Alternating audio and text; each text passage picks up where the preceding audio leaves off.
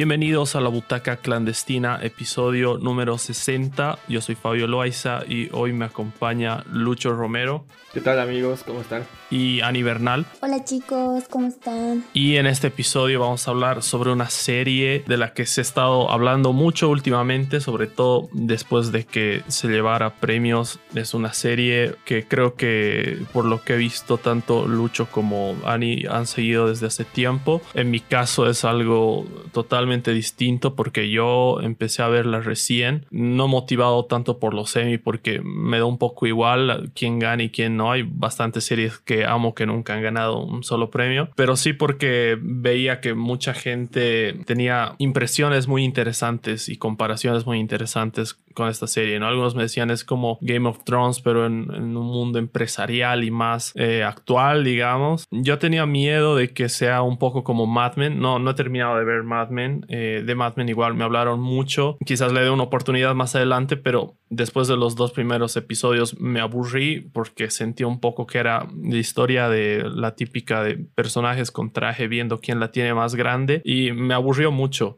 En cambio, esta serie, Succession, me atrapó desde el primer episodio. Desde el primer episodio, la atmósfera, la música, que me parece excelente. La música creo que es de las más memorables que he escuchado últimamente en cuanto a series. Las actuaciones también, que son el nivel que nos tiene acostumbrado HBO. Pero sobre todo la historia, que es, es bastante compleja. Esta dinámica de esta familia completamente disfuncional, millonaria y los rasgos tan marcados de personalidad que tiene cada uno de sus integrantes. Sí, efectivamente, mira, yo no es que yo la empecé a ver tampoco hace mucho tiempo. Yo recuerdo que de hecho es su primera temporada que fue muy aclamada, ¿no? Y ya, ya, la vi, ¿no? Que, me llama la atención y vi un capítulo y no me terminé de convencer totalmente, ¿no? Dije qué buenas actuaciones, pero tampoco me llama mucho la atención este mundo de los negocios, ¿no? Y un docente mío me dijo, no, deberías verla porque es prácticamente Shakespeare en el mundo actual. Y con esto ya me bastó. Aparte, ese docente siempre me da recomendaciones muy buenas. Y así que le, di la oportunidad, digamos, de darle el esfuerzo por más de haber un, par de capítulos que, digamos, no me convencieron al 100%. Pero ya a partir del final del segundo al tercero ya te empieza a enganchar. Y ya para la segunda temporada ya me la empecé a ver eh, eh, completa, pero no, no al día. también tengo que admitir que termino de ver la segunda temporada poco antes de que salga la tercera. Pero en realidad es una, una obra maestra, ¿no? Esta tercera temporada creo que eh, eh, ha, consagrado que Succession sea quizás la mejor serie en la actualidad, ¿no? En el género drama, claro. La verdad es que sí, a mí, ¿saben que eh, Casi yo igual eh, la vi eh, la serie el 2020, que creo que es el año en el que no se transmitió y que aproveché por el tema de la, de la pandemia y me puse a ver y ya vi la tercera este año que me ha parecido una locura y que yo creo que sí, que fue la mejor del año pasado, ¿no? Porque hay varios detalles como la música, como menciona Fabio, y las actuaciones mí que pucha te te elevan y cada episodio que pasaba era como que, wow, voy a seguir viendo el otro y wow, voy a seguir viendo el otro. Porque, o sea, no es solo, o sea, sí es un tema de negocios, así hay de la inversión y de esto y de todo, de toda la cosa, pero, o sea, a mí lo que me agrada, y yo creo que si ustedes tienen hermanos, es cómo, cómo se llevan, ¿no? O sea, la dinámica de los hermanos y de buscar la aceptación del padre, ¿no? ¿Ve? O sea, es como que, o sea, si, si ustedes tienen hermanos, saben perfectamente cómo es esa competencia interna que hay, ¿no? Entre hermanos y dicen, no, que yo quiero ser, que yo, que el preferido, que no sé qué, que bla, bla, bla. Y es chistoso, ¿no? Mientras vas viendo y, y ves eh, las peleas que tenían, como el hermano mayor Connor es eh, el, el raleado, ¿no? A nadie le importa él y él hace sus cosas y no está metido, digamos, en ese tema de, de los negocios, está más el que Kendall es el que el que sabe más, el que está metido, o sea, es como que pucha, no solo, no solo es negocio, sino también es un tema bien, no sé, de familia, psicológico también, por el tema de rebelarse contra el papá, como pasó en esta última temporada, ¿no? Sí, eh, a mí me gusta también mucho este juego de roles que vos mencionas, que podemos, ponte, empatizar con, con nuestra vida, a pesar de que es un mundo completamente ajeno al nuestro, ¿no? Estamos hablando de un mundo de multimillonarios que prácticamente tienen la vida solucionada, nosotros prácticamente vivimos, eh, vivimos para sobrevivir, ¿no? Prácticamente sobrevivimos, ya, ya seas de la clase media o te vaya bien, en teoría, eh, prácticamente vivimos para sobrevivir, ¿no? Eh, al día, no sé si al día, pero pero prácticamente siempre estamos preocupados por es nuestra preocupación principal, ¿no? Y aquí nos damos cuenta que es cuando lo tienes todo, tienes todo solucionado, qué es lo que le preocupa a ese tipo de personas, ¿no? Y evidentemente llega aquí el poder si es que ya tienes todo el dinero, ¿no? Y a pesar de que estamos en un mundo totalmente ajeno, eh, podemos empatizar con este tipo de roles, ¿no? Y ah, a mí me encanta esta serie en primer lugar porque es el tipo, el tipo de series por la que se hacen tesis enteras, ¿no? Cada personaje tiene su propia filosofía que puede ser estudiada, puede ser analizada el por qué, el, el cómo, el cuándo. Y aparte la escritura, ¿no? La escritura, eh, si, es, si, es, que alguna vez ha intentado escribir ficción, va a ver lo jodido que es solo, solo escribir un buen personaje, ¿no? Escribir ya sea tu protagonista o tu antagonista bien, es un trabajo muy difícil. Pero escribir eh, que todo tu elenco sea eh, una gama de personajes alucinantes, que incluso los caricaturescos como Greg terminen siendo también personajes con muchas, muchas capas que se puedan analizar, ¿no? Eh, eso es básicamente lo, donde está la brillantez de Succession. Porque incluso la tercera temporada, cuando tú dices que ya se está normalizando un poco la cosa ya puedo leer qué es lo que puede pasar a futuro, eh, te dan con este último capítulo que ha sido para mí historia en la televisión, ¿no? Que según yo, eh, algo que lo he dicho mucho en redes, que desde el final de la cuarta temporada de Breaking Bad, cuando Heisenberg eh, envenena al niño, no he visto un capítulo, un final de temporada tan bueno, que no sea el final de la serie, claro, ¿no? Sí, sí, tienes mucha razón. Se, llevó la sorpresa, ¿no? ¿Se lo esperaban al final? No, no, jamás. O sea, no, no lo vi venir. Tal vez, tal vez te podrías venir, eh, ver venir la, la, compra, tal vez, quizás, pero todo que conlleva la compra, ¿no? Desde la, traición de Tom, eh, la traición del padre a, todos sus hijos y que todos sus hijos se alíen y que, eh, que, se cuenten los secretos, que, que, que todo se, todo se cuente prácticamente, que haya transparencia entre los hijos, pero que ya sea demasiado tarde para esto, ¿no? Y que a pesar de que, de que encuentran finalmente la humildad que, que te, das cuenta desde un punto de vista no te das cuenta que al final siguen siendo unos, no, no, niños, no, no caprichosos, pero sí unos niños, eh, como se dice en inglés, spoiled, ¿no? Eh, que han nacido en la riqueza. Exacto, mimados, eh, justamente esa es la palabra, ¿no? Y, que no, que no saben cómo actuar en este tipo de situaciones, ¿no? Y es justamente el dilema del padre, ¿no? Obviamente el padre, eh, Logan será un cabrón en todos los sentidos, eh, es uno de los personajes más maquiavélicos, pero también tiene su preocupación y su molestia al, crear niños, al, criar niños mimados, ¿no? Ese es su gran problema, su gran dilema, ¿no? Y es por eso que su castigo no puede ser más perfecto. Sí, antes de, empezar a entrar en más detalles, me he olvidado mencionar que vamos a hablar con spoilers desde la primera hasta la tercera temporada de esta serie. Sin un orden cronológico, vamos a discutir los elementos que más nos han gustado de, la historia. Y nada, por ahí ya les hemos jodido un poco cosas, cosas algo, importantes, pero sepan que, que, vamos a desglosar por completo con spoilers en este episodio. Y sí, coincido plenamente con ambos. Creo que el desarrollo de personajes y de la dinámica es, es complejo complejo y está muy bien escrito. Algo que también me gusta mucho es cómo va cambiando, digamos, el antagonista a lo largo de las tres temporadas. Bueno, llamémoslo antagonista entre comillas, ¿no? En la primera es Kendall, que mm, después de la enfermedad de su padre y viendo algunas decisiones que está a punto de tomar, eh, decide hacer cosas a sus espaldas y, sacarlo de la junta directiva, básicamente, ¿no? Em, después cuando Kendall tiene su recaída con, con las drogas y accidentalmente mata al, camarero, bueno, no al mesero, y su padre lo encubre y todo pasa a estar al lado de su padre y digamos que el, mayor conflicto que tienen que eh, enfrentar son las filtraciones de información de años anteriores que tratan de derrocar la compañía. Para quienes no han visto la serie un poco esta familia millonaria maneja todo un imperio de medios de comunicación, parques de diversiones. Entonces es una, una no, empresa, pero sí un monopolio con muchas ramificaciones. Y, y también. Tratan al presidente como a su mascota, ¿no? Eso es importante decir. Sí, sí, sí. Así de poderosos son. Exacto, son, son una familia muy, muy poderosa y son cuatro hijos, ¿no? Como ya decía Annie, el mayor básicamente está fuera del mapa, él simplemente es feliz haciendo sus cosas y con su dinero, mientras que los otros tres, eh, Logan, y y Kendall son los. Ah, no, Logan es el padre, perdón. Eh, Roman. Roman. Roman, ajá, ellos tres son los que tratan de alguna manera de asumir y ser ¿no? los sucesores de Logan Roy. Sí, mira, y aparte, aparte de, de eso es importante que algo que me, ha, que me ha llamado la atención es que hayas dicho sobre el antagonismo y el protagonismo, ¿no? Eh, ya que, en primer lugar, eh, protagonistas podemos decir que sí es la familia, ¿no? Pero eh, que hay un, personaje que les caiga 100% bien, no creo que haya, ¿no? Porque a cada uno les encuentras defectos. En lo personal, digamos, yo sigo la historia como que esta es la historia más o menos de, de Kendall, ¿no? Desde la primera temporada, que al final sigue siendo un hijo del medio, pero, pero sigue siendo la figura central, ¿no? Y el antagonista, obviamente, es eslogan, ¿no? Desde mi punto de vista. Eh, pero son y al mismo tiempo no son, ¿no? Porque a, veces te vas inclinando a la balanza, ¿no? Obviamente, eh, Kendall no es un personaje perfecto, lo ves como mimado muchas veces, lo ves como, eh, bueno, también ves sus capas, ¿no? Cuando mata accidentalmente al mesero, eh, ves, ves lo que sufre realmente y ves que hasta este último capítulo sigue viviendo eso, ¿no? O sea, que remordimiento sí tiene, pero aún así no es un personaje perfecto, ¿no? Ryan, eh, tenemos que, que dejar claro que son, que todos los personajes son personajes malos en, en teoría, ¿no?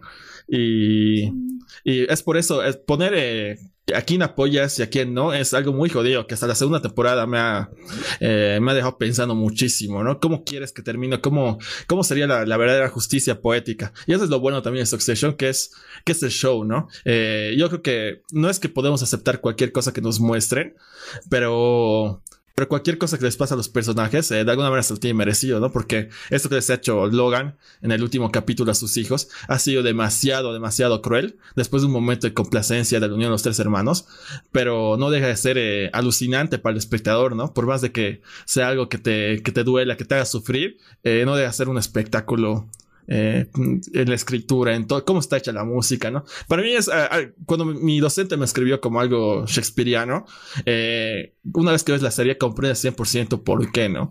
Porque en realidad es un, es lo que se le dice el drama clásico, este juego de familias, juego de poderes, juego de relaciones, eh, incluso los, los, los que crees que son alivios cómicos, como, como es Greg, pasan a ser figuras demasiado imprescindibles para, para este ajedrez gigante, ¿no? Sí, creo que Greg es el mejor ejemplo de cuán complejos pueden llegar a ser personajes que al principio son, como tú mismo decías, bastante caricaturescos. Y yo creo que Greg es la, la repre representación live action de Morty, incluso cómo habla a veces con el OGs y todo solo que es así un, una caricatura y de repente le ves un lado siniestro, ¿no? Como en algunas temporadas le hemos visto a Morty, entonces yo creo que se parece en ese sentido, pero hablando de estos personajes también, Roman es casi un alivio cómico al principio porque tú piensas que aparentemente le gusta hacer bromas para llamar la atención, pero te das cuenta en cierto punto que es parte de su personalidad no tomarse absolutamente nada en serio. En ciertos momentos te puede llegar a caer muy bien y de repente te das cuenta que está,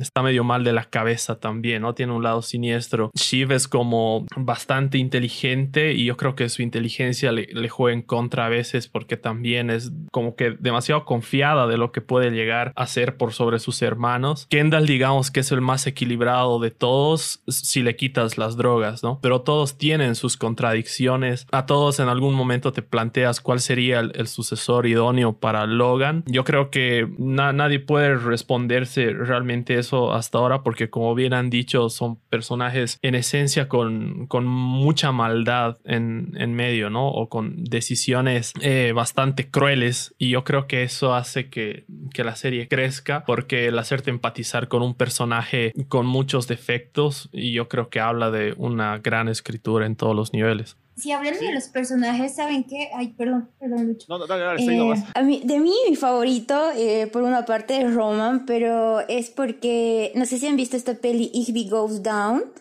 que es actúa él, ¿no ve? Y es como un preámbulo, es como que Roman es como la adolescencia de Roman y actúa, es, es, similar al personaje que tiene ahora y eso es lo que me encanta y me hace reír, digamos, pero en algo que tiene razón es como ese, como que cada episodio eh, te hacía, o sea, te hacía como pensar y decir, bueno, ya, eh, por ejemplo, en el caso de Kendall decías, bueno, ya, o sea, eh, por el tema de las drogas, por lo que ha matado y por todo eso, y como que te inclinabas a él, pero luego hacía alguna huevada o hacía esa su fiesta de cumpleaños, por ejemplo, que, que fue una, una tremenda huevada, y decías, no, no, no, él no, o, o te inclinabas hacia Shiv, o te inclinabas hacia hacia Roman también, pero eso era lo genial de la serie, ¿no? Que como dicen, te hacía ver como el lado bueno, pero también que tenía su lado, su lado siniestro y su, su lado malo cada uno, ¿no?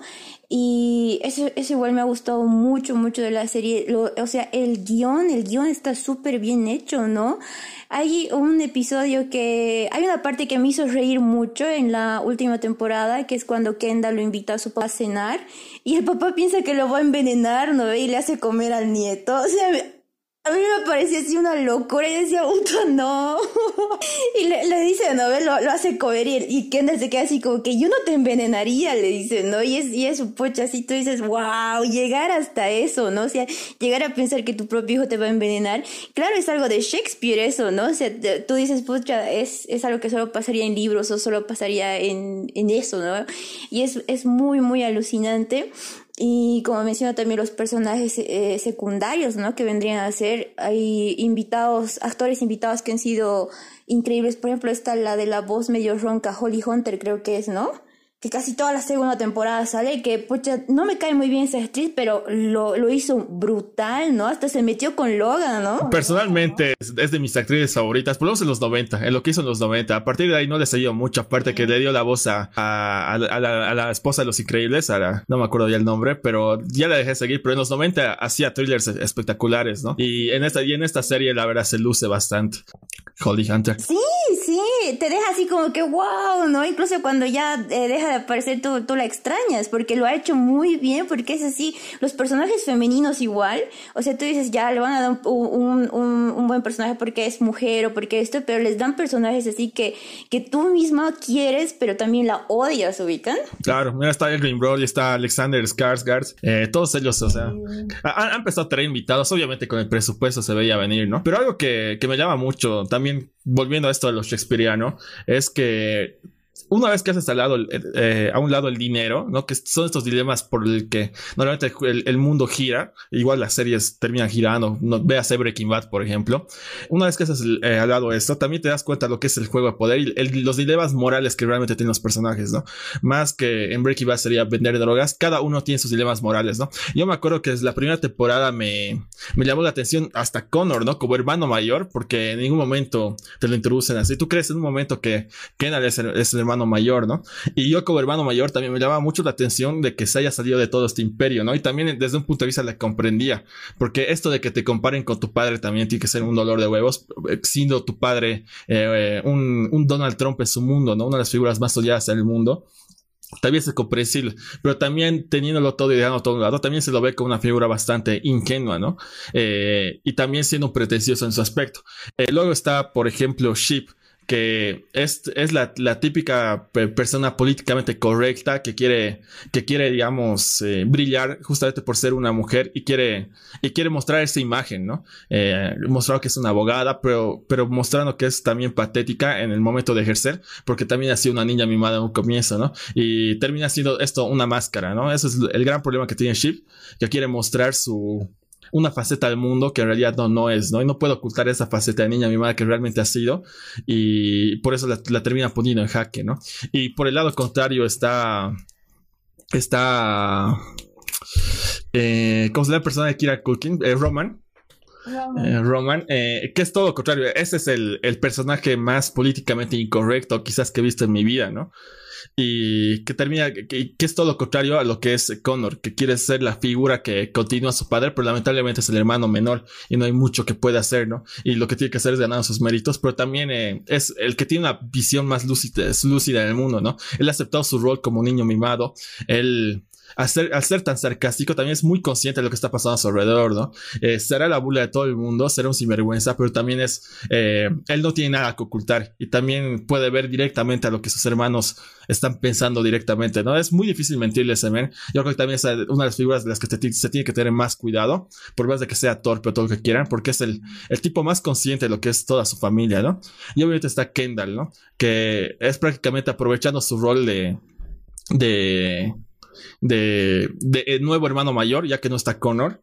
Y, y cómo se da cuenta también el valor del poder, ¿no? Por más de que, de que lo haya tenido todo arreglado, eh, es, el, es, digamos, el que más se parece a, su padre, ¿no? Es, y cada uno con sus dilemas personales, ¿no? Y dilemas que no tienen nada que ver con, con vivir la vida. Es lo más jodido, ¿no? Que nuestros dilemas prácticamente pues, es vivir al máximo, una persona normal, ¿no? Pero una persona que ya lo tiene todo, ¿cuáles son sus dilemas? Y son mucho más, mucho más morales, ¿no? Algo que me parece muy interesante es esto que dices de si se hace a un lado el dinero, realmente qué les queda a estos personajes. Algo que tienen en común los cuatro es que todos buscan la aceptación de su padre de una manera muy infantil y me parece muy interesante el personaje de Connor en ese sentido, el ponerse a pensar por qué es así, ¿no? Y yo, yo me ponía a pensar mientras veía la serie y yo, wow, tiene sentido que el primer hijo de, de un tremendo hijo de puta como es Logan Roy eh, sea así, ¿no? O sea, sea un poco el que diga, no quiero nada, nada que ver con el, el imperio de mi padre, lo he soportado y, y, y por ahí me merezco tener el dinero, la herencia o lo que sea, pero no quiero tener nada que ver porque yo he vivido en carne propia ser el primer hijo de, un personaje como este, ¿no? Porque está muy evidenciado en el comportamiento de todos que es un pésimo padre, eh, en la serie misma, ¿no? Que es un tipo muy reacio a las emociones, cruel y bastante manipulador con sus propios hijos, ¿no? En, en varias facetas de la serie los pone a enfrentarse entre ellos con unos juegos psicológicos que me parece que a nivel de escritura son una pasada, la verdad. Y por eso Logan Roy es un personaje tan disfrutable de ver, ¿no? Será un personaje despreciable en todos los sentidos, pero tú como espectador lo disfrutas por todo lo que teje a su alrededor, incluso por las cosas que llega a hacer indirectamente o, las cosas que llega a impactar cuando decide no hacer algo. Entonces me parece que es un personaje fascinante. aparte que los tiene a todos eh, comiendo de su hueso, ¿no? También esta, no, es que no ha sido tra traición, lo veías venir, lo de Jerry, ¿no? Eh, que por un momento lo viste con eh, lo, lo, viste aliado con Roman en esta temporada. Tú dices, ya se va a ir por el lado de Roman. Pero al final te das cuenta que te termina siendo un, eh, un perro más, un hijo más de Roman, de, de, no de Roman, perdón, de, de Kendall. Logan. De Logan, de Logan. Puta, me estoy rayando, me estoy rayando. Y así son muchos nombres. Y al final todos son hijos de, todos son hijos de Logan, incluso sus trabajadores. Es algo que también hay que resaltar, ¿no? Tendrá sus tres hijos, pero no trata diferente a sus hijos que a sus trabajadores. Obviamente la serie se, se, dice Succession. Claro, incluso Tom. Tom. Tom al final va a ser la figura más, más, más importante de la serie. Es una de mis teorías. No creo que tampoco, también se está haciendo evidente, ¿no? Que Tom está creciendo. Su rol es, es de ir en las sombras. Tú te das cuenta de por qué está soportando tanto en su matrimonio, ser tratado como basura, porque es capaz de ir eh, a la cárcel por Logan. Eh, y obviamente ya te das cuenta que es una de las figuras más, más importantes de la serie, ¿no? Estos últimos capítulos lo hemos visto. Con esta analogía que ha mostrado, bueno, yo lo he visto en Twitter, ¿no? Esta mención que hace a Nerón y esta analogía y, por qué traiciona a su esposa, ¿no? Y. Y. Y evidente, lo que, decía, todos son, todos son hijos de, de, de, Logan, ¿no? Los trata diferente. Y eh, otro personaje que también hay que echarle mucho ojo es a Jerry. Algo que también tenemos que tomar en cuenta es que en algún momento de la serie tenemos que ver un sucesor, ¿no? Al final la serie se llama Succession. Tenemos que ver quién va a heredar este legado, ¿no? Y y si es que la serie dura cinco temporadas como la tienen planeadas, todavía hay muchas cosas para ver, ¿no? Eh, también hay que tomar en cuenta que yo creo que Logan también va a morir en el transcurso de la serie, ya su salud está muy, muy, muy dañada. Y, y es por eso que creo que Tom es la figura a la que tenemos que prestar especial atención, ¿no? Yo creo que sí, yo, yo, saben que la, en esta última temporada, yo decía, no es posible que este tipo sea tan cojudo, decía de Tom ubicado, ¿sí? decía, pucha, no, no creo. Al final yo creo que va a ser algo, o sea, ¿por qué? ¿Por qué es tan...? Y eh, justo en el último episodio pasa eso y ubican cuando Logan sale y lo, y lo saluda y lo abraza. O sea, tú te quedas como que, ¿qué? No, no puede ser, esto no puede ser posible, ¿no? Pero pues era como que tú dices, ah, por eso ha aguantado tanto, así como mencionas Lucho, y era, eh, o sea, daba como una, como una lógica a, a, cómo, a, a decir, bueno, ya por eso era tan pisoteado, ¿no? Pero pero si yo también muero por saber quién va a ser el sucesor, ¿no? ¿Se imaginan que Greg? O sea, sería muy toso. Pero yo, yo estoy dando, yo digo que va a ser Tom. Igual me acordé de, del hermano de Logan, del personaje que hace de, el papá del, del, del puerquito valiente de Babe, ¿no? Una, es la única película que me acuerdo de él.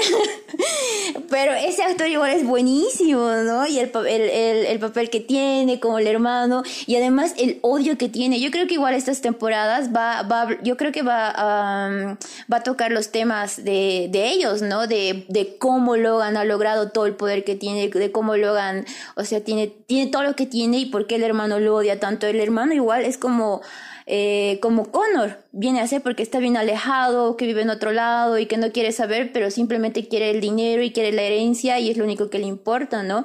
O sea, ahí también deja como una, como una duda de, de por qué tienen todo ese dinero, de cómo lo han construido y, escucha, eh, hablando de Logan también, sí, es, es un reverendo hijo de puta y es bien jodido. Me acuerdo que en la primera temporada cuando cuando eh, pensábamos que iba a morir, ¿no? Yo decía, wow, no, no creo que muera, decía, pero es la primera temporada. Y en las otras temporadas dije, no, este, este personaje yo creo que nunca va a morir, que es un, es, o sea, no sé, tiene una una mentalidad bien jodida y le vale poner a sus hijos en contra. Y es algo igual que, o sea, si vamos a tomar, digamos, eh, lo que dicen los filósofos, o sea, te hace pensar todo, ¿no? Y me acuerdo que hay un filo, bueno, había un filósofo que tiene una frase que dice, el hombre es el lobo del hombre, ¿no? Y que hay una película igual sobre eso que no me acuerdo qué se llama, pero tiene mucho sentido, ¿no? O sea, que un, un hombre es su mismo, o sea, su mismo lobo hacia, hacia sí mismo, ¿no? Y él yo creo que entra, entra, en esa encrucijada de que él ha construido un imperio tan grande y que dice, puta, mis hijos son una huevada, no confío en ninguno y ninguno va a hacer lo que yo hago y él le importa, o sea, le vale cualquier cosa y él sigue y sigue y sigue y es como que sí, todos son sus, sus peones, todos, incluso su exmujer, incluso las mujeres con las que se mete y yo digo, pucha, qué cabeza tiene este tipo porque, o sea, tú dices, uh, es, es, esta va a ser, eh, o sea, va a ser su fin, tú dices, no, no, no creo que salga de esta, pero él encuentra la manera de salir y salir victorioso, ¿no? O sea, pucha, no, no solo puede vencer. Sí, algo que me gusta mucho sobre lo, lo que propones es, es, es, sobre ver el pasado, ¿no? Con su hermano. Y yo creo que podemos ver, eh, fácilmente podemos ver incluso capítulos enteros eh, de flashbacks sobre la historia, cómo han construido este imperio. Quizás incluso en la muerte, si es que llega algún día la muerte de, de Logan, sería interesante verlo. Y también su relación con su hermano, ¿no? Ya que su hermano eh, será todo lo contrario, pero el mismo tipo es muy parecido a él, ¿no? A la hora de castigar a Greg, por ejemplo, es alguien muy maquiavélico que no tiene piedad, ¿no? Y que también se eh, lamenta que, la, la, que los que, que, esta generación sea tan caprichosa y tan eh, hambrienta de dinero, ¿no? Pero al mismo tiempo es bas alguien bastante lúcido en el daño que, que, ha hecho su hermano hacia el mundo, ¿no? Él, él es más mucho más moral y sabe dónde está parado, ¿no? Eso, eh, esta trama que ha tenido con su abogado y con Greg esta temporada igual ha sido espectacular, ¿no? Y... Sí, Dale, dale, Fabio. No, eh, te iba a decir, esas escenas de, del juicio me parecen muy buenas. Y este personaje de su hermano, eh, qué bien que lo han mencionado, creo que es una de las mejores pruebas de que los secundarios brillan bastante y, se pueden llegar a llevar protagonismo en, muchas partes de la serie. También hablábamos de Tom, que un poco al principio no lo mencionamos tanto, pero definitivamente es un personaje eh, que me sorprende cada vez más. Al principio parece ser solamente un, personaje, no sé, un, poco tonto que se aferra al poder y se aferra a una relación porque eso le da poder, pero poco a poco vas viendo matices de Tom que me parecen muy interesantes. Y Greg, Greg y Tom, la relación que tienen también me parece muy interesante porque en cierta medida son similares. Puedes, digamos, ver esa capa de, no sé, de ingenuidad, pero de repente te das cuenta que los dos también son medio maquiavélicos y los dos están dispuestos a hacer lo que sea para ascender en el, en el poder, ¿no?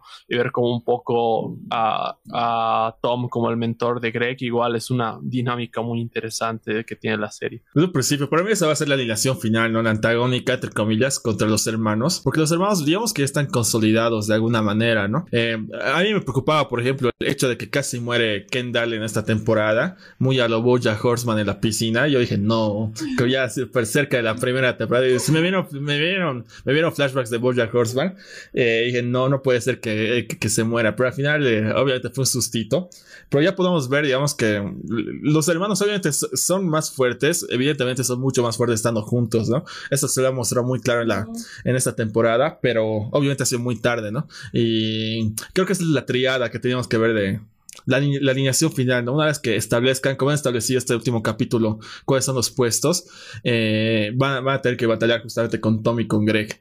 Eh, que jamás hubiera pensado eso en la primera temporada, ¿no? Que Tom y Greg sean figuras antagónicas, pero, pero eh, por lo menos Tom ha demostrado que silenciosamente no, le, no le pesa agarrar un cuchillo y apuñalar a quien, a quien sea necesario, ¿no? no le, si no le importa ir a la, a la cárcel, digamos, echarse toda la basura, es, esto no es nada comparación que puede hacer en, adelante, ¿no? Y también hay otra figura que quizás nos estamos olvidando y es la, la novia de Connor. Eh, que solía ser antes una prostituta y que al final le termina de declarar un matrimonio. Es otra figura que es la primera temporada está como que cantando que voy a atacar en cualquier momento, eh, eh cuídese de mí y y aún así está trabajando bastante lento, ¿no? Y creo que también hay que echarle un vistazo a ella porque no creo que su personaje esté ahí porque sí, ¿no? Tienes razón, ¿no? Porque hay una parte en la que igual, eh, no me acuerdo muy bien qué es, pero está Logan y deriva tareas, ¿no? Le dice, ya Roman, tú vas a hacer esto, Ship vas a hacer esto, y Jerry vas a hacer esto, así, así, y Connor queda así como que en el aire, y me acuerdo que la novia le dice, eh, Logan le dice, ah, sí, Connor, tú, y no sé qué, qué huevada lo manda a hacer, ¿no ve? Pero era como que, yo dije, ¿y por qué le he hecho caso a ella? He dicho, o sea, yo he dicho, ¿por qué hay esa, o sea, ¿cómo? ¿Por qué? Dije, igual ahí se me entró la duda y he dicho, habrá tenido algo con Logan o Logan le estará pagando a ella para que esté con Connor, o sea, fueron cosas que pensé, ¿no? Porque decía, ¿por qué? ¿Por qué sigue así? O incluso por el hecho de que al final sí aceptó casarse con él, ¿no? O sea, después de todo y que no quería y que, o sea, tú dices, ¿pero por qué? ¿Por qué aceptó casarse, no? Sí puede ser un personaje importante, igual que Jerry, ¿no? Jerry a mí me sorprende mucho, la verdad. Sí, aparte de la novia de Connor, hay una escena muy importante en la primera temporada que tiene con Tom no sé si se acuerdan, donde hablan de que al final somos personas teniendo sexo con esta compañía para, para, para dar el, trono o algo así, algo así se dicen. En la primera temporada, ¿no? Que para mí puede ah, ser un, una teseada de lo que puede pasar y no sé, es que ella puede dejar en cualquier momento a Connor y aliarse con Tom. Es algo muy quizás forzado a este punto, pero cosas que pueden pasar por ese estilo, ¿no? O, o que Connor se vaya justamente del lado de, de Tom. Eh, para que sean tres contra tres, igual eh, eh, tiene mucho sentido, ¿no? Pero de ella hay que cuidarse porque ella, ella demostró eh, igual no ser, ser, mucho más de lo que aparenta, ¿no? Eh, y ser mucho, en primer lugar es mil veces más inteligente que, que Connor, creo que cualquiera, ¿no? Pero, pero ella es, está moviendo algún tipo de piezas, ¿no? Y Connor será medio inútil en la posición que está ahora, pero, pero siendo parte de la familia, tiene poder, ¿no? Y teniendo ese poder, teniendo acciones, puede hacer todavía muchas cosas, ¿no? Me parece muy interesante todas las alianzas que están proponiendo, porque un poco viendo cómo ha acabado la tercera temporada, me he puesto a pensar que en la cuarta obviamente vamos a ver el enfrentamiento entre los tres hijos y Logan y no sé, digamos que eso podría llevar en el caso más trágico a empeorar la salud de Logan y, con su muerte y en la eh, quinta o final podríamos ver a la familia enfrentada a todos estos estos bandos que se pueden ir formando o ganando poder en la, en la próxima temporada, ¿no? Claro, ¿saben igual de qué me acordé? De la esposa de Logan, la francesa. Sí, sí. Que al final, que al final, vuelve, ¿no ve? Y, y que ahí igual le pide cosas para que ella esté como de figura, ¿no ve? Tal vez igual se van a aliar con ella, ya que Logan salió con la mamá de ellos, ¿no? O sea, tendría como lógica también. Sí, nos estamos olvidando de esa figura además de Marcia, ¿no? Que ha sido la, Judas más Judas de este último capítulo.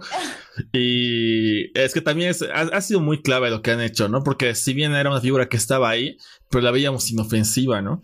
Eh, hay su matrimonio por acá, porque es, la que ha clavado la estaca más grande, ¿no? Y e imagínense ser, eh, ser tres hermanos que son traicionados por su propia madre, ¿no? Madre que tiene un odio declarado hacia su padre, que son padres divorciados porque se odian claramente, y aún así se terminan aliados para, para, para castigar a sus hijos, ¿no? Es algo tremendo si se ponen en el punto de vista de los mismos personajes, ¿no? Y también es porque nos han planteado estos personajes como los tontos, como los que no hacen nada, en el caso de Tom, de Marcy también, ¿no? Y es como que el último episodio ha sido como que, wow, o sea, ellos tienen, o sea, ellos también pueden levantarse y casi pueden hacer cosas solos sin necesidad de, los, de los principales, digamos, de los hijos, ¿no? Exacto. Y también está la figura de, de Alexander, Alexander Skarsgård, que obviamente surgió como un invitado, pero ahora que ha comprado la, la, compañía, obviamente lo vamos a ver más, ¿no? Él también puede traer muchas personas nuevas, ¿no? Pero recuerden que en un principio, su primera aparición, él dijo que también odiaba, es que todo el mundo odia a Logan Roy, ¿no? Eh, y en un principio eh, tenía un odio declarado hacia Logan Roy, eh, que le deseaba la, muerte como tal cuando tuvo esa conversación con Roman, ¿no? Ya que hay que tener cuidado, ¿no? Porque, porque quizás estamos viendo ahora como la mega estrategia que ha tenido Logan, pero también ha sacrificado mucho, ¿no? Ha sacrificado confiar en alguien que en verdad lo, lo quería muerto realmente, ¿no? Y hay que tener mucho cuidado con eso. Capaz esa puede ser la, la piedra en el zapato que termine haciendo, derrumbando totalmente a Logan, ¿no? si ha tomado la decisión correcta. Es que también es muy difícil eh, plantear que Logan eh, tome una decisión incorrecta, con lo que hemos visto estas temporadas. Mientras el men esté lúcido y no esté con problemas de salud, eh, como esta infección que tuvo esta temporada, es muy difícil que cometa, que cometa errores, ¿no? Y es capaz de sacrificar, como hemos visto, a sus propios hijos, ¿no? Y, con tal de ganar, con, tal de probar, ni siquiera de ganar, de probar un punto, porque no podemos decir que haya ganado en esta, en esta final de temporada. Simplemente ha demostrado un punto y ha ganado hacia sus hijos, digamos, un juego de, de roles, pero su compañía se ha visto afectada, ¿no? Sí, la verdad es que sí, o sea, es como que es, este último, esta última jugada que él ha hecho no es tanto más por un tema de su empresa, ¿no? Yo creo que es más por un tema de ego y un ego de, de vencerlos. Ellos, como mencionaste creo en el principio, ¿no? De, de, mostrarles y decirles, ustedes son unos malcriados, ustedes yo les he dado todo y ustedes no lo han sabido manejar, no lo han sabido hacer, no, no han sabido hacer nada. Y es como que, eh, o sea, él ha hecho todo un plan en último momento, los ha sacado a ellos y ha salido victorioso otra vez. Y ha, metido a gente que no te esperabas y está, lo hizo, ¿no? Y es como que te queda la duda de qué va a pasar esta, esta cuarta temporada porque dices, o sea, mencionas de que él se ha aliado con una persona que realmente lo odia, ¿no? Y bueno, sí, todo, todo el mundo lo odia. Y es como que qué va a pasar. Yo la verdad no sé si, si, va, si va a morir. No, no, no sé, no sé si va a morir. Eh, pero yo capaz eh, creo que les van a quitar, eh, capaz entren en quiebra o algo así, pero morir no sé. Y creo que sería algo divertido igual ver a los personajes de los hijos cómo, cómo serían ellos sin el, sin, sin, el dinero, ¿no? Y sin el poder. Buen punto, verlos en una vida normal, así medio jodidos, tal vez con el FBI ahí investigándoles y yo creo que si es que muere el eh, Logan, va a ser en el último capítulo de la serie o va a ser en un capítulo demasiado X, ¿no? En el segundo de la siguiente temporada, por ejemplo, que nadie se lo vea venir, que sea muy muy de golpe, eh, pero no creo que preparen un espectáculo para su muerte. Quizás el último momento. Y algo que de lo que no hemos hablado, quizás, que hemos partido hablando, ustedes han hablado mucho de la música, ¿no? Y son los aspectos técnicos que no quisiera hacer un lado, porque la serie hace mucho esto de la cámara en mano. Eh, y, y, en un ambiente, ¿no? De medios de comunicación lo hace te lo hace vivir, en verdad, como si estuviera en nuestro, en nuestro mundo, en nuestro mundo real, ¿no? Eh, es como la cámara de un, de un entrevistador en una rueda de prensa, las cámaras que vemos hoy día en, nuestro país, en las calles, ¿no? Rodando las noticias, le da esta, una naturalidad única, aparte de la música, ¿no? Por más que sea una cámara limpia, esta cámara, hermano, la verdad es espectacular. Es el, el juego de cámara que hacen así rápido, ¿no? Pero yo creo que ese es, su, ese es el toque Adam McKay, ¿o no? Está bien. No es el toque Adam McKay. Estilo documental. Exacto, estilo documental prácticamente, eh, o falso documental, pero también cómo, cómo hace este, este movimiento, ¿no? De, este movimiento eh, no natural es lo que se suele decir, porque Adam McKay hace, hace esto, lo hace estilo documental, estilo, ¿cómo se dice? De, no, no, no de bajo presupuesto, pero muy estilo humano, pero lo, lo que, lo raro de Succession es que hace movimientos muy, muy que no son naturales, muy extraños, ¿no? Que, que algo que no te enseñarían, por ejemplo, en una, en una escuela de, de cine, por ejemplo. Eh, que lo he visto antes, lo he visto por ejemplo en Mulholland's Drive en, de David Lynch, en esta escena famosa del, del sueño en el, en el dinner, no sé si se acuerdan, eh, donde hay este screamer, donde están dos personas hablando, que no tiene nada que ver con la trama principal, pero te muestran esta escena y la cámara se va moviendo por la nuca de los personajes, haciendo un paneo y se lo ve completamente innatural, ¿no? Y eh, esto, para mí esto te ayuda mucho a tener esta incertidumbre, esta preocupación de que algo está mal, ¿no? Por más de que todo parezca ir en orden, hay algo que está pasando que no estamos viendo, ¿no? Y pues, una vez más vuelvo a Tom, ¿no? Que creo que esa figura está, está siendo Tom o alguien que está, que está en nuestras narices, ¿no? Es, lo, que nos ha, lo, que nos ha demostrado esta tercera temporada, es que están pasando muchas cosas en nuestras narices. Y no sé, este juego de cámaras para mí me parece eh, un detalle que hay que resaltar, ¿no? Sí, me has hecho pensar en esto no, ah, perdón, ahí sí. No, no, seguí, seguí. Solo mencionaba la fotografía y la música también, ¿no? Sí, eh, eh, esto del juego de cámaras realmente no me había puesto a pensar, pero sí hay movimientos que, como dice Lucho, digamos que en una escuela te dirían que son antiestéticos, pero a nivel de narración le aportan mucho a la serie. La fotografía, igual, ya, ya que estamos hablando de la fotografía, los planos que son estáticos o aéreos realmente son una una belleza, ¿no? O sea, ves composición perfecta, pero la composición también narra en muchas de las ocasiones. Recuerdo que hay escenas en las que, no sé, hay tres personajes hablando al mismo tiempo, pero digamos que se está, creo que era una escena de Kendall, si no recuerdo bien, están hablando sobre Kendall y Kendall está justo al medio, ¿no? Así en, el plano. Entonces,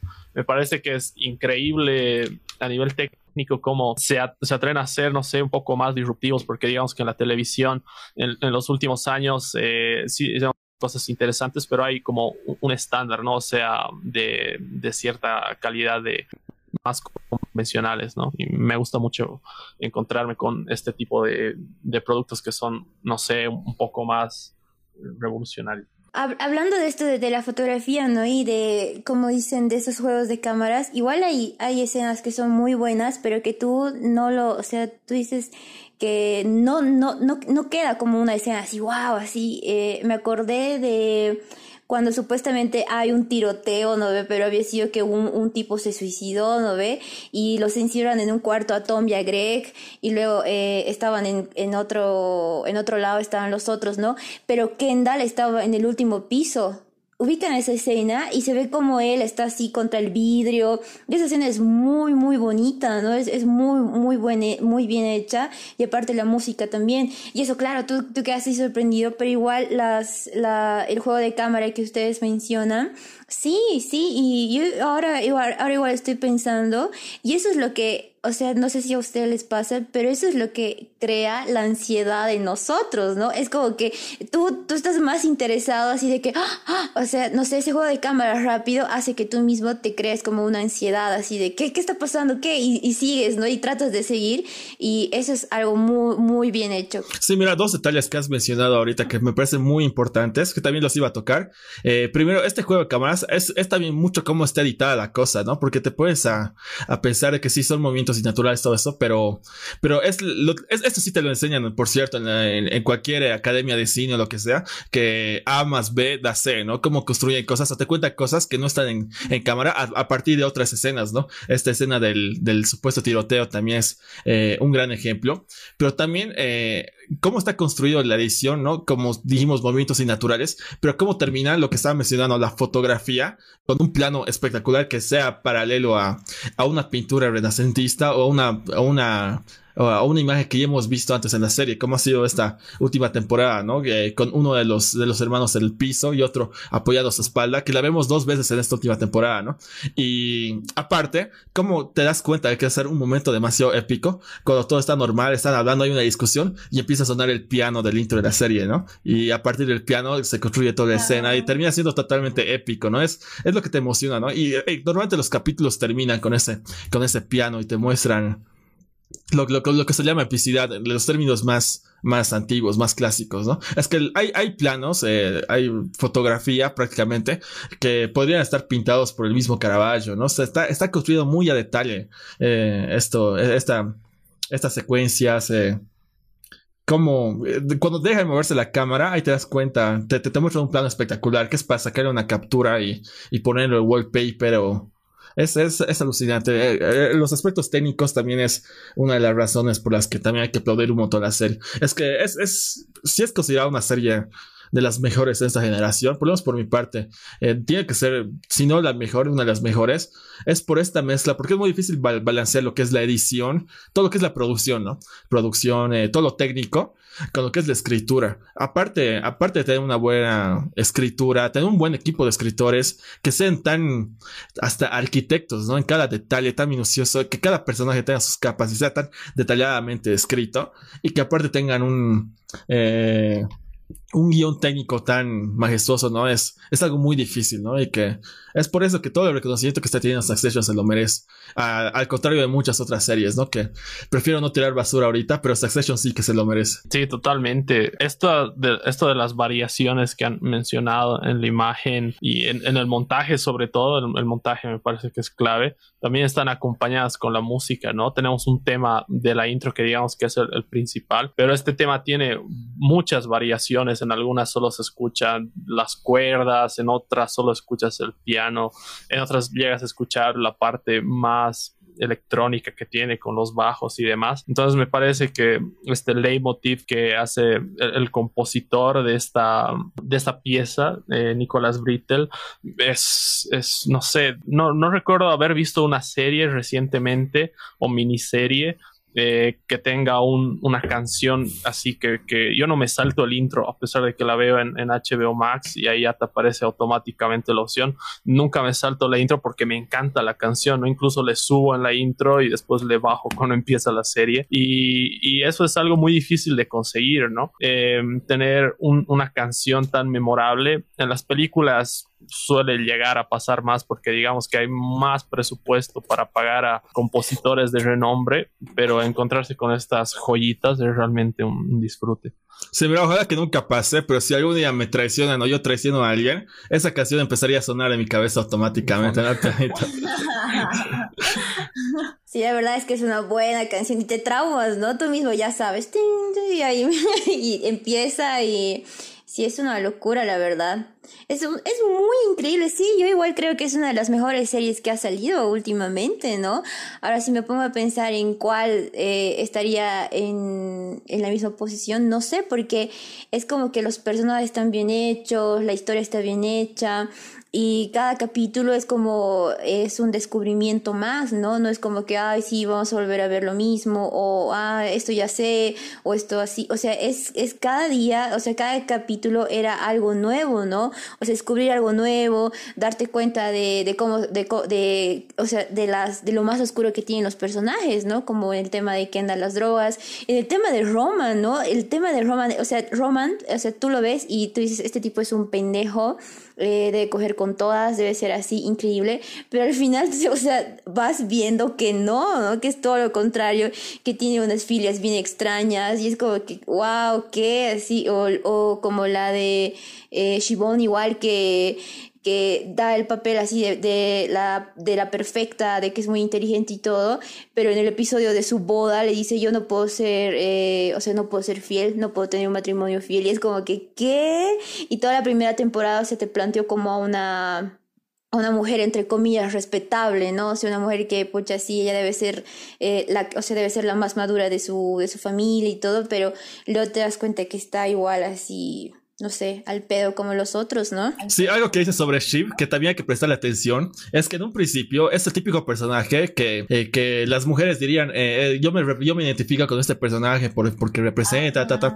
Pero, pero al final Shiv es la que se manda las cagadas más épicas en la serie, ¿no? Es la que la ha cagado creo que más veces y por querer hacerse a la lista, ¿no? Por no ver lo que está en sus narices. es muy descuidada, ¿no? Y también es algo que alabar a, a, los, a los escritores que no se andan con clichés. Lo mismo que tú dices con, con Roman, que lo ves como el típico chango imperfecto, pero yo lo veo como alguien súper inteligente, pero torpe. El, gran problema que tiene es que es muy torpe, ¿no? Ahí, está, en la escena cuando se, se equivoca de enviar la foto, es la, eh, es, la descripción perfecta.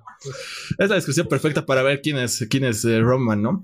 Eh, la oportunidad de poder aliarse con Jerry, termina yendo por, eso, por, por, otro, por otro camino, ¿no? Y está totalmente cegado, bueno, hasta este último capítulo, pero 100% cegado por lo que dice su padre, ¿no? Está muy entrenado, ¿no? Como se lo dice, es el perro más entrenado de toda, de toda manada, es el hijo que ha nacido último. Y es el que, el que está más, el, que estaba más en la palma de la mano de, de, de, de, se me de nuevo el nombre, de, del padre De, de Logan. Y, y hasta el mismo Logan se da cuenta de eso, ¿no? Porque eh, te das cuenta del último capítulo que dice, saca a tus hermanos de acá, no los quiero ver. Y también es muy buena la reacción cuando se da cuenta que ya no lo tiene a la palma de sus manos, ¿no? Pero va a ser interesante ver porque a partir de aquí se viene quizás la, transformación más radical que ha tenido esta serie con la transformación del personaje de Roman, ¿no? De ser el sabueso de su padre a, a ser alguien totalmente desolado, ¿no? Creo que vamos a ver una faceta muy oscura de él y puede llegar a robar el protagonismo a Kennedy incluso, ¿no? Sí, hay un contraste muy interesante entre este momento que mencionas de la última temporada cuando finalmente se revela y otro en la primera que era definitivo, ¿no? Cuando supuestamente se alía con Kendall y en, el momento cuando está a punto de levantar la mano le dice más vale que te estés oliendo la axila o algo así y, finalmente no, no se revela contra su padre y se queda callado, digamos.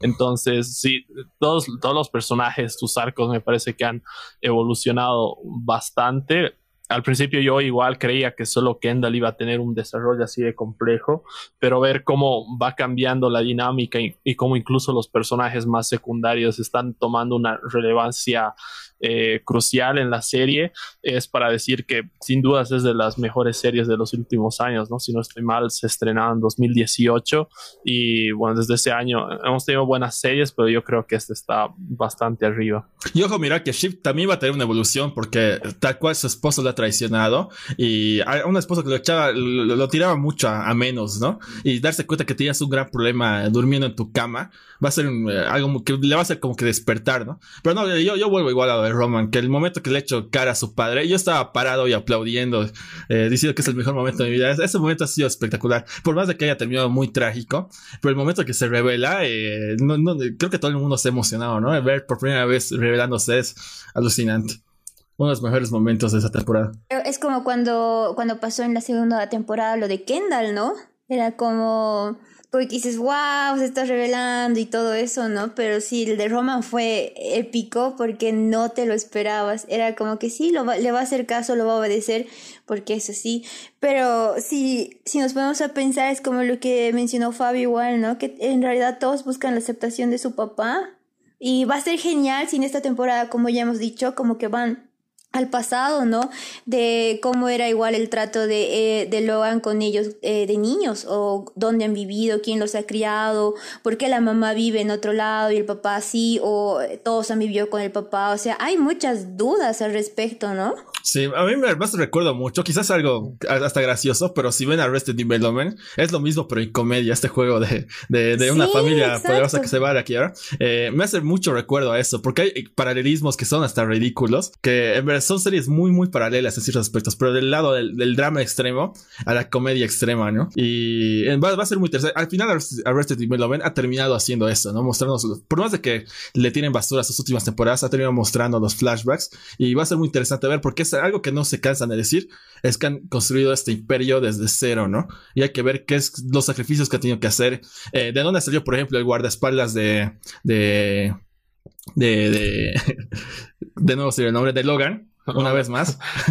eh, el guardaespaldas de Logan una vez más, porque es el que lo tiene de un huevo a Kendall, ¿no? El, que, el que sabe su secreto, ¿no? Eh, quizás la, la, figura más, más imponente, sin decir una sola palabra, ya te, te causa miedo, ¿no? Y bueno, sí, como tú dices, eh, va a ser muy interesante ver este imperio formándose desde cero. Tengo muchas ganas de ver esto que están diciendo, no sé, a modo de flashbacks, qué ha pasado, cómo ha surgido el imperio, porque es algo que enriquece mucho la narración, aunque no parezca, ¿no? Yo recuerdo que eh, Empire haber creído que la historia podía acabar perfectamente en la cuarta temporada y la quinta que está compuesta en gran parte por flashbacks yo creo que hace que la serie sea perfecta y sea un, círculo de escritura muy bien hecho ¿no? entonces eh, si algo por el estilo se, se, le puede aportar a esta serie, no necesariamente en la próxima temporada, pero quizás en la última, yo estaría muy feliz. Claro, y saben algo que me acordé que mencionaste, Lucho, es que eh, cómo va de lo trágico a lo cómico, ¿no? Y algo que tenía la duda era de que cómo iba a ser cuando se enteren lo que ha pasado con Kendall, ¿no? Y ese episodio en el, en el cual Kendall les cuenta y Roman hace sus bromas así de, ¿no? Ah, y por eso mi, mi Gina Tonic tardó una hora en que me traigan, y casi no sé, y ¿quién no mató a un mesero? Dice, ¿no? O sea, es, buenísimo, o sea, tú de, de, la parte así trágica que dices, uh, al fin les ha contado, te, te cagas de risa y dices, bueno, ya. Sí, sí, sí es, genial. Es una serie aparte que la puedes volver a ver tranquilamente para formular teorías. Yo creo que la voy a volver a ver. Por lo menos esta última temporada la tengo que volver a ver antes de que salga la cuarta. Esperemos, esperemos que no tengamos que esperar demasiado. Eh, yo creo que la veo fácilmente para finales de, de este año. Y ojalá, ¿no? Sí, la verdad yo no tengo idea de cuánto pasó entre la segunda y la tercera, pero a mí me ha dado ansiedad saber que, que incluso eran nueve episodios y, no diez como eran las dos primeras temporadas, ¿no? O sea, se terminó el noveno episodio y yo pensaba, ah, hay uno más, ¿no? Esto, no sé, va a empezar a, cerrar y no, se acaba ahí, se acaba justo en el momento de la traición y que ahora son los tres contra su padre y yo creo que es un final de temporada, un cliffhanger muy maldito que, que me ha dejado así. Histórico. Con ganas de... Sí, sí, sí, me ha, me ha dado insomnio incluso la noche que lo vi porque he empezado a, a pensar que podía pasar y que no. Y bueno, este fue nuestro podcast dedicado a Succession. Gracias por escucharnos. Yo soy Fabio. Yo soy Lucho. Yo soy Yanni. Gracias chicos. Chao.